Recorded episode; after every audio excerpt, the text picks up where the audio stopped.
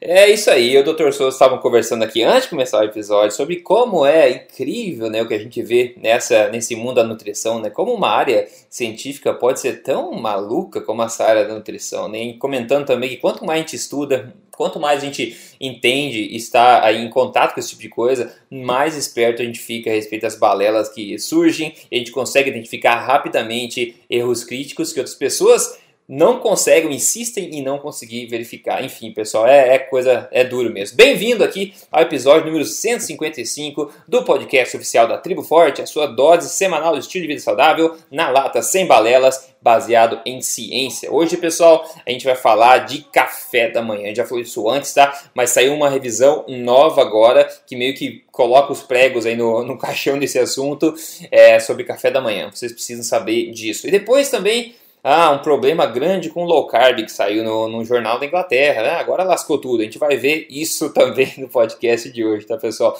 No mais, boas-vindas aqui, Dr. Souto. Bem-vindo a esse episódio de hoje. Obrigado, boa tarde, boa tarde aos ouvintes e vamos começar. Vamos que vamos. Então, pessoal, seguinte só lembrete antes aqui, porque estamos em mês de lançamento do livro. Obviamente, eu vou mencionar de novo o meu novo livro, o nome dele é Este Não É Mais Um Livro de Dieta, tá? É um livro que, como o nome diz, não é um livro de dieta. Ele mostra aí e embasa um novo estilo de vida alimentar para saúde bem-estar e sim, emagrecimento também, baseado em ciência. Você pode encontrar em qualquer livraria da sua preferência, também online na Amazon, versão Kindle. O site oficial é este não é mais um livro de dieta.com.br. Vá lá, adquira esse livro de presente, espalhe essa boa mensagem, espalhe ciência, nutrição baseada em ciência. Beleza, pessoal? É isso aí. Vamos lá. Meta-análise nova sobre café da manhã. O assuntinho polêmico esse que parece que todo mundo tem certeza que está falando, não é verdade, pessoal? E a evidência, né? O que, que a evidência diz? Né? Cada um diz uma coisa, mas o que, que a evidência nos diz? Será que o café da manhã é de fato a refeição mais importante do dia? E se fosse, né? Eu, na verdade eu estaria meio lascado já, porque eu não tomo café da manhã há anos, né? Não como café da manhã há anos. Eu estaria, não estaria nem fazendo esse podcast. Mas as evidências. Vamos lá. Uma nova revisão sistemática e meta-análise de todos 11 ensaios clínicos randomizados já publicados sobre se pular o café da manhã foi publicado agora recentemente no British Medical Journal. As conclusões foram as mesmas que a gente já vinha falando aqui há muito tempo. Ou seja, não existe evidência nenhuma para você continuar dizendo que pular o café da manhã irá fazer você ganhar peso ou reduzir o seu metabolismo. Isso é besteira. Mas essa revisão mostrou que as pessoas que comem no café da manhã comem, ao contrário do que se diz por aí, mais durante o dia, em média, do que as pessoas que pulam o café da manhã. Eles falam, inclusive, em uma média de 270 calorias a mais das pessoas que comem café da manhã, mas essa média pode variar bastante. As conclusões exatas dessa meta-análise são as seguintes: abre aspas. Este estudo sugere que a adição do café da manhã pode não ser uma boa estratégia para a perda de peso, independente do hábito já existente de se comer no café da manhã. Cuidado se faz necessário ao se recomendar café da manhã para perda de peso em adultos, já que isso pode ter efeito contrário. Uau! Uau! Isso significa que você precisa parar de comer do café da manhã? Claro que não, né, pessoal? Se você está bem, se sente bem, ótimo. Isso tudo significa que não existe motivo algum para se recomendar por aí que alguém comece a comer no café da manhã para emagrecer, tá? Então vamos lá, bomba nessa casa aí, doutor Souto, nova evidência, compilação de evidência aí, não tem no momento evidência melhor que essa, né? Então ou você discorda dela, ou você deve ter acesso a algum estudo que ninguém mais no mundo tem acesso, né? Uh, sabe, Rodrigo, que o, eu, escrevi sobre, sobre esse artigo aí no, no meu Instagram, no, no jcsouto, uh, e, e, o viés que eu dei lá foi assim, uh, no fundo, eu pouco me importo se as pessoas uh, tomam café da manhã ou não, porque o que esse estudo claro. mostra é que isso é irrelevante, tá certo? Então, não é como se uh, eu e o Rodrigo fôssemos contra você consumir alimentos no café da manhã ou assim é, de forma alguma. É, sabe por exemplo dentro do código emagrecer de vez não está proibido o, o, o, o, café da manhã tá? dentro de uma formulação de uma alimentação low carb de uma alimentação forte tanto faz se a pessoa come café da manhã o que importa mais é o, o, o, o que ela come do que quando Tá? Bom, uh, mas aí o que, que eu escrevi? Eu, eu, o que eu uh, coloquei lá na minha postagem é que me espanta que algo que tenha tão pouca evidência, ou como nós estamos vendo aqui, não tenha uh, nenhuma evidência, né, seja afirmado, mas afirmado por quase todo mundo, categoricamente, como se fosse uma verdade, como se fosse um, um, uma, uma lei bíblica. Uhum. Né? Então, é. isso, é, isso é muito espantoso. Uh, e aí, por casualidade, eu estava lendo uh, esses dias, estava num voo uh, e estava lendo uma, um, uma postagem grande da mulher, da esposa do Gary Fetkin.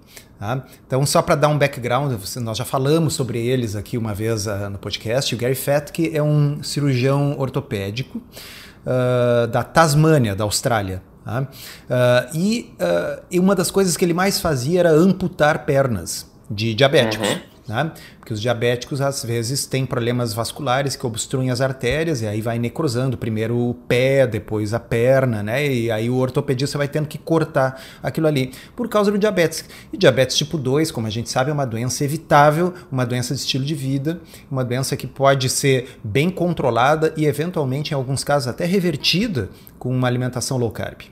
Tá? E o Gary Fatke uh, começou a fazer o que um bom profissional deve fazer, quer dizer, ele foi estudar, ele descobriu que ao invés de cortar as pernas das pessoas, ele podia cortar o carboidrato das pessoas. Tá? É, e manter as pernas. E manter as pernas, é uma, é uma boa troca. Tá? E aí aconteceu algo muito bizarro. Eu acho que foi em 2000 e 16, eu não, me lembro direito. Ah, ele foi, eh, ele sofreu uma censura do órgão regulador da saúde lá na Austrália. Na Austrália, o mesmo órgão regula uh, médicos, nutricionistas e dentistas. Tá? E ele sofreu uma censura na qual ele foi proibido de mandar os seus pacientes diabéticos cortarem o açúcar. É, é incrível. Caso né? você esteja dirigindo e, e, e tenha perdido essa parte, não precisa voltar, vou repetir. O sujeito estava tentando salvar as pernas dos indivíduos, então ao invés de cortar as pernas, estava mandando eles cortarem o açúcar. E ele recebeu uma sanção disciplinar do órgão regulador na Austrália, dizendo que ele, como ortopedista, estava proibido de mandar os seus pacientes diabéticos cortarem o açúcar. Uh, isso gerou muita celeuma nas redes sociais, porque afinal ele tinha um número grande de seguidores, uhum. ele tornou isso público tá? e acabou sendo revertido. O Senado da Austrália chamou esse órgão regulador uh, a, a, dar um depoimento no Senado. Então, quer dizer, o Senado teve que intervir para que o órgão regulador da saúde na Austrália revertesse e, ao final, o Dr. Gary Fatke recebeu um pedido de desculpas por escrito e agora ele pode mandar os diabéticos cortarem o açúcar. Bom, por que, é. que eu estou falando nisso? Durante todo esse período em que o Dr. Gary Fatke ficou proibido de falar no assunto, a esposa dele assumiu as mídias sociais dele e o blog, porque afinal, como ela não era profissional da saúde, ela podia continuar falando. Uhum. Né? Uhum. E aí, uh, e ela investigou e ela descobriu uh, que existe uma influência muito grande uh, da Igreja Adventista né, uh, sobre a questão uh, do consumo de produtos animais nas diretrizes nutricionais. Tá? Uh, e aí, lendo esse artigo longo que ela escreveu sobre o assunto, das investigações dela, nós chegamos num assunto que nós já tocamos aqui no podcast também, que é a influência lá no início do século XX do Dr. Kellogg. Né? É. Para quem, é, quem não ouviu aquele episódio, o Dr. Kellogg é o inventor do, do, dos cornflakes, né? dos flocos de milho, dos sucrilhos, dessas coisas. Tá?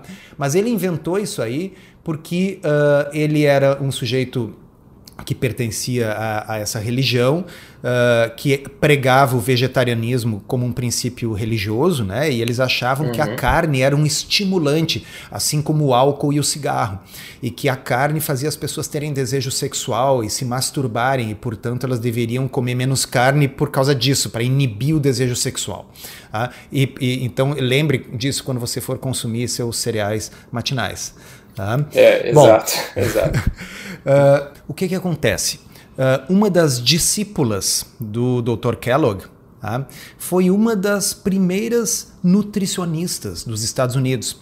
Então, esta pessoa, cujo nome eu não me lembro agora, que foi uma das fundadoras da associação, daquilo que viria a ser a Associação Americana de Nutrição, ela era uma uh, também oriunda dessa igreja, ela também era adventista, Sim. também era vegetariana. Tá? E esta pessoa foi a primeira pessoa que disse a frase: o café da manhã é a refeição mais importante do dia. Ah, ela se escreveu nas pedras, então. Isso, finalmente, depois de anos, eu consegui descobrir de onde é que veio essa frase. Pessoal, isso não veio de um estudo científico, isso não veio de um ensaio clínico randomizado, isso não veio de coisa. Isso era a opinião desta pessoa que era uma discípula do Dr. Kellogg, lá em 1900, entre 1910 e 1915. Veja bem, ela era discípula de alguém que vivia de vender cereais no café da manhã. É, é, e esta pessoa, o Dr. Kellogg, que era o dono da Kellogg's, ok? Que vivia de vender cereais para o café da manhã. Pois bem, chegou à conclusão que o café da manhã era a refeição mais importante do dia. Que conveniente, ah, né? Conveniente, né? Então, uh, sim, o, o, os, os, nutricionistas e tal aprendem na faculdade que existem estudos observacionais que mostram que pessoas que consomem café da manhã têm uma incidência menor de diabetes ou são mais magras. Mas aí, pessoal, são os estudos observacionais, aqueles que não estabelecem causa e efeito. Qual é o problema?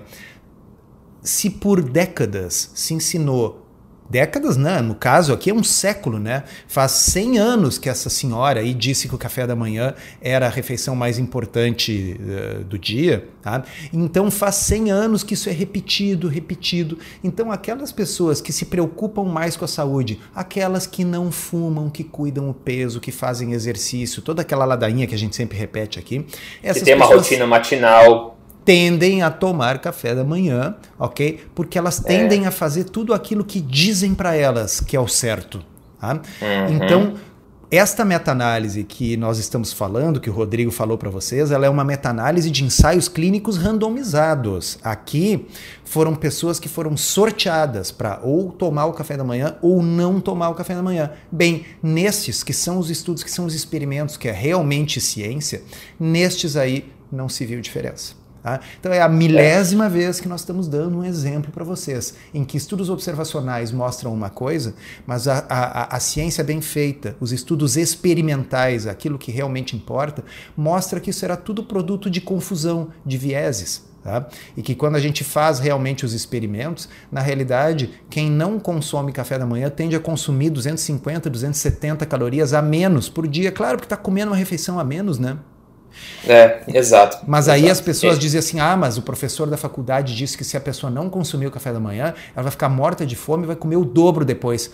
Cadê o ensaio? Mentira. Cadê o ensaio clínico Mentira. randomizado para essa informação? Porque exato, o papel exato. aceita qualquer coisa, como o papel higiênico uhum. deixa bem claro ok? Exato. Não se trata de. A gente não simplesmente afirma a coisa, a gente tem que ter um ensaio clínico randomizado que mostra. Pois bem, aqui nós temos uma meta-análise de ensaios clínicos, salvo confusão minha, são 19 ensaios clínicos randomizados diferentes, uh, 13, tá? E, esse, e o conjunto deles mostra o contrário disso. Então, sim, existe até uma certa compensação, tá? A pessoa que consome café da manhã almoça menos. Mas essa compensação ela é parcial. Ela, o, o, o, a, a pessoa que não consome café da manhã, ela come um pouco mais no almoço, mas não chega a ser tanto a ponto de compensar o tanto menos que ela consumiu no café da manhã.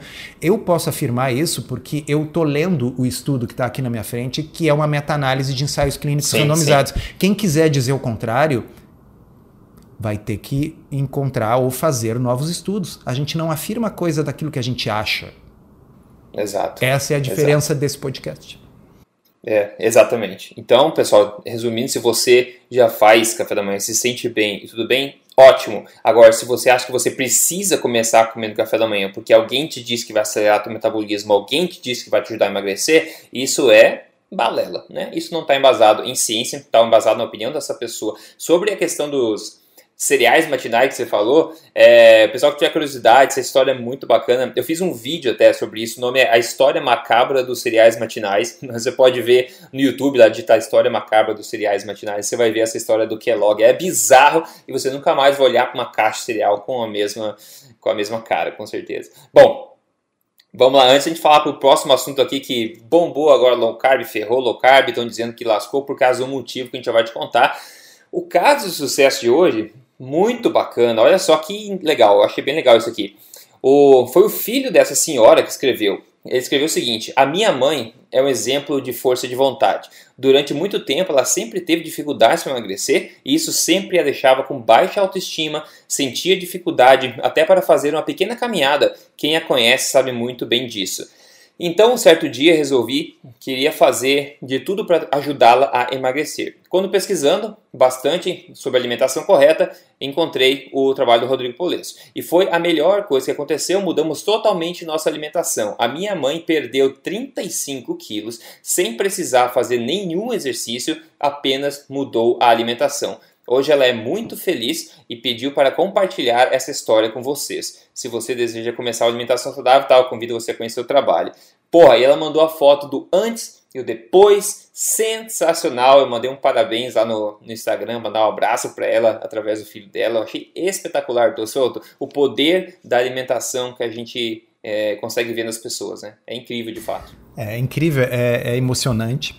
E eu, inclusive, vou fazer, vou contar uma historinha de sucesso também aqui que eu recebi no e-mail do blog. Tá? Então, olha que interessante, eu chamo a atenção para a idade do rapaz, porque uh, veja quantos anos de qualidade de vida ele deve ter ganho simplesmente pelo poder da alimentação. Tá? Então, ele escreveu assim. Doutor Soto, boa noite. Tenho 22 anos e acompanho teu blog há mais ou menos um ano. Eu passei metade da minha vida acima do peso, desde os meus 10 anos de idade, em uma situação que parecia incontrolável, porque de tempos em tempos o peso voltava a subir e nada do que fazíamos parecia ter efeito ou ser sustentável. Já cheguei aos 110 quilos em um determinado momento sou de Porto Alegre também e tal. Aí ele conta que começou a seguir uma, uma dieta low carb orientada por uma empresa, inclusive, que tem aqui na cidade que uh, prescreve isso. Tá? Então, eles prescreveram uma dieta cetogênica, tá? Uh, e aí uh, o fato é que ele perdeu peso, mas aí ele escreve o seguinte: ó, eu eu sempre ouvia das nutricionistas, porque ele, ele depois né, consultou nutricionista, então eu sempre ouvia das nutricionistas que depois que conseguisse perder o peso, era para botar uhum. carboidratos de volta porque era insustentável fazer isso no longo prazo. Tá? Bom, depois de alguns meses e com 17 quilos a menos, um resultado que eu jamais, ele colocou em maiúsculas, jamais havia conseguido obter antes, comecei a me perguntar se a alimentação era assim realmente insustentável, como os nutricionistas sugeriam, e comecei a procurar informação sobre isso. Cheguei no blog, comecei a ler os materiais.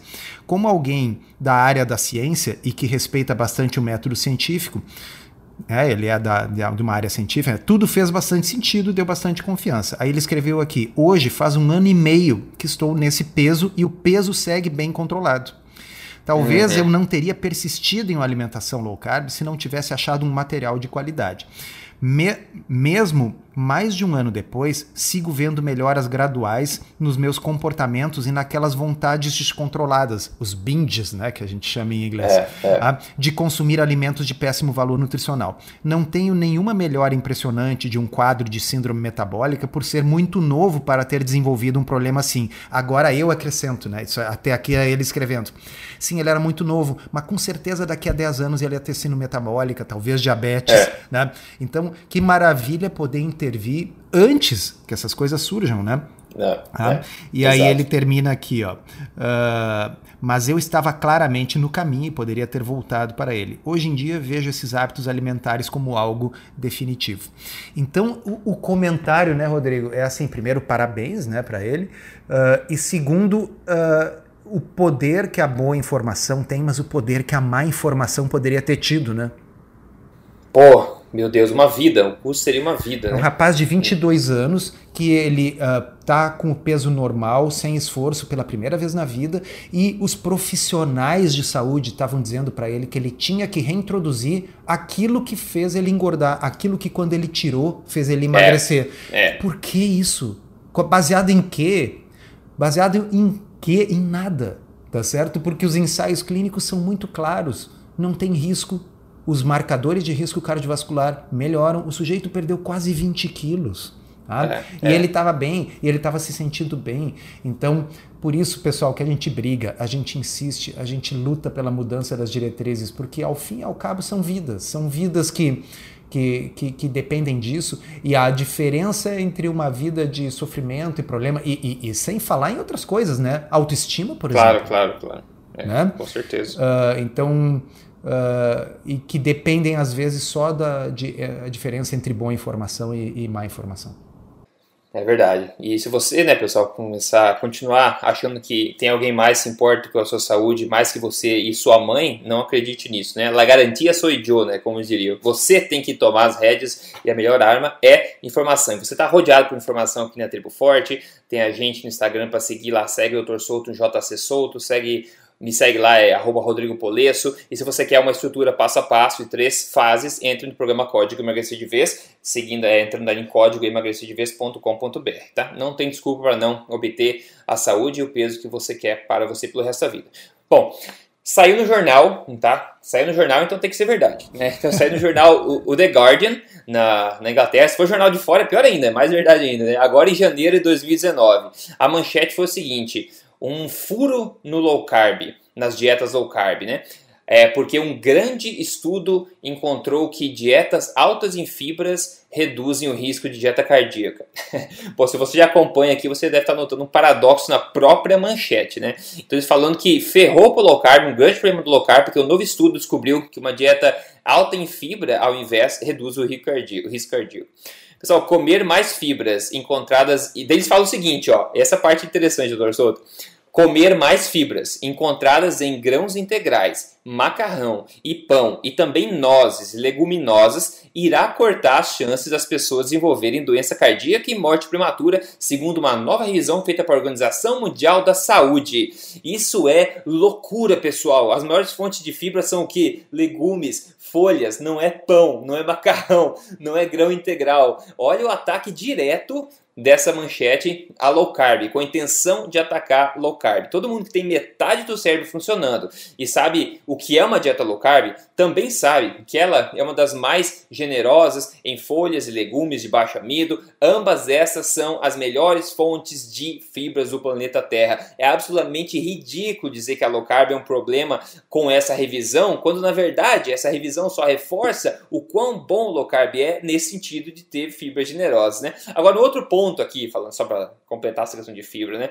O outro tópico, na verdade, é essa questão toda de fibras serem saudáveis. Na, na, minha opinião pessoal e pelos estudos que eu vi, no contexto de uma alimentação forte baseada em alimentos nutritivos de fonte animal, fibra não só são desnecessárias, mas também contraprodutivas ao organismo, tá? Essa é uma opinião minha, mas o assunto Aqui é diferente, né? Estão falando que uma dieta alta em fibra é relacionada a melhor saúde cardíaca. E o low carb é uma dieta assim. Por que eles colocam low carb na manchete então? Eles vão além para dizer o seguinte: essa revisão concluiu que devemos todos estar comendo no mínimo 25 a 29 fibra, é, gramas de fibras por dia, dizendo que comer mais de 30 gramas é ainda melhor. Solto, eu acho que eles querem que a gente comece a virar herbívoro, né? Ou que a gente passe mais tempo no banheiro, só pode, né? Não sei no mínimo, né? Quanto mais fibra, melhor. Vou começar a comer feno, então, né? Porque esse é o segredo.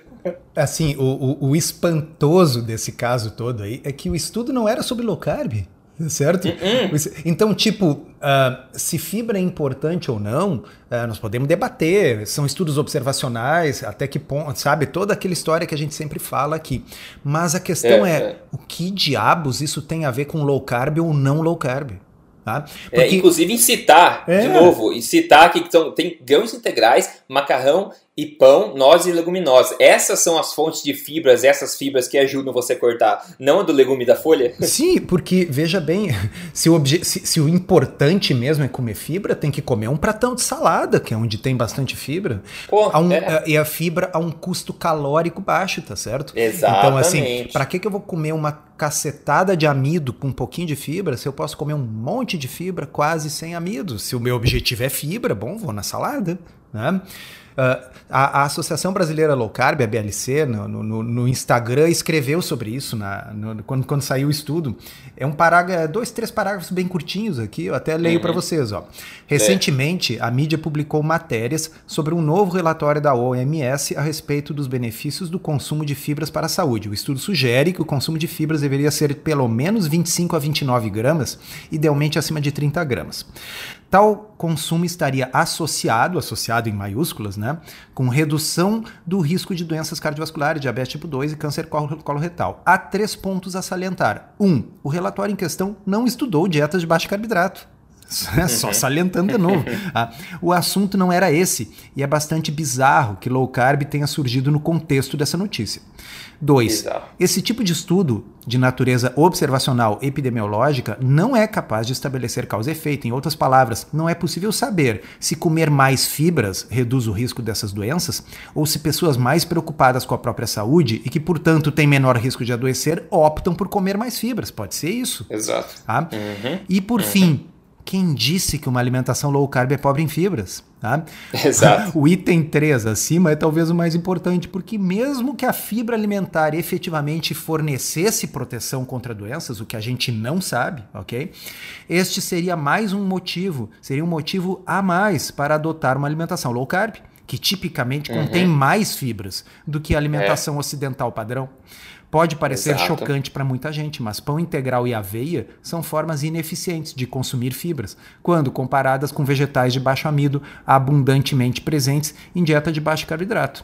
Tá? E aí a gente cita ali um estudo tá? que compara dois cardápios low carb distintos e um deles tem 44 e o outro tem 45 gramas de fibra alimentar por dia. Ou seja, Sim. em low carb se supera e se supera muito a quantidade de fibra que eles recomendam. Então, se fibra, ó, ter último parágrafo, que se fibra realmente fosse importante, não apenas associada com desfechos, a Organização Mundial da Saúde deveria recomendar low carb como a primeira opção. É. Exato. Então, assim, Muito uh, bom. Uh, o, o, que eu acho incrível, viu, Rodrigo, é assim, o pessoal, eles não, eles não conseguem ser apenas errados, assim, eles... tem eles, que ser muito tem errado. Tem que ser muito errado, tem que ser diametralmente, é, é. diametralmente é. oposto, assim, eles, sabe? É. é eu escrevi esses dias numa outra postagem lá que se, se tu jogar a moeda para cima, tu vai estar tá errado ou certo 50% das vezes. As diretrizes, elas elas estão erradas muito mais do que 50% das vezes. Parece algo com o objetivo determinado de errar. É, é, é exatamente. É, exatamente. Então, pessoal, tá aí, ó. Tá aí, tá dito. Tá dito, mais uma vez um contra-ataque, um ataque, na verdade. Não importa se é no jornal da Inglaterra, se é o The Guardian, qualquer um, né? O pessoal tá colocando palavra onde não deveria existir, tá? Olha só, fiquem alertas, alertas. E, bom, beleza. Almoço. Doutor Souto, almoço, rango. O que, que você degustou na última refeição, hein? Eu degustei alguns bifes. Opa. Bifes acebolados, grossos, assim, que o meio tá meio vermelhinho. Tá? Uh, o resto eu vou ter que pensar, porque o que me ficou na minha memória foram os bifes, que era a parte melhor. Assim. É, o que importa, né? Então, é... Exatamente. Tinha uma, uma saladinha que eu comi com a maionese caseira, a maionese feita com azeite de oliva e ovo cru. Tá? Uhum. Um, um, pouco de alho, assim, então uma maionese com gostinho de alho. Porque assim, uh, o, os vegetais, esses que nós estamos falando de baixo amidos, que tem fibra e tal, se fibra for importante, eu estou comendo, mas eu estou comendo eles não porque eles têm fibra, eu estou comendo porque eles são uma, um, um, bom veículo para levar a maionese do prato até a boca. É. É. Eu acho que realmente eles se prestam para isso, são muito gostosos. Assim. Tá? É, tinha mais alguma coisa que eu agora não estou lembrando, porque o bife estava excelente. Foi, É, eu já foi diametralmente oposta à sua no sentido das fibras, porque a minha refeição hoje basicamente teve zero fibras. Eu peguei ó, um filé de tilápia e também um surf and turf, que a gente fala, e um bife. Então, filé de tilápia, um bife um queijo de cabra, para mim foi espetacular. Aliás, pessoal, se você tem problema de inchaço, constipação, prisão de ventre, esse tipo de coisa, tente, faça uma tentativa, se você quiser, temporária, de reduzir a quantidade de fibra na sua dieta e ver o que, como é que o seu corpo se é, comporta. Existem boas evidências é, favorecendo esse tipo de sugestão, mas basta você tentar para ver, né? Enfim, essa foi. É, Existem mil e uma formas de fazer uma alimentação forte, de forma que se adapte ao seu estilo de vida, à sua preferência também, tá? O que não existe nenhum cheatismo aqui. Bom. Siga a gente nova, novamente falando aí no Instagram, lá, arroba Rodrigo Polesso, tudo junto, dois S, arroba JC Souto, Associação Brasileira Low Carb também no arroba ablc.org. Rodeie-se dessa informação, se proteja e ajude-nos a espalhar isso aí, ok? E você pode fazer aí parte da Tribo Forte também, um acesso a um incrível acervo de receitas e palestras, todos os eventos ao vivo lá no triboforte.com.br. Tem muita coisa, pessoal, que você pode aproveitar e tirar proveito, ok? No mais, a gente se fala semana que vem então, doutor Souto. Obrigado pelo tempo e é isso. Até a próxima. Obrigado e até a semana que vem.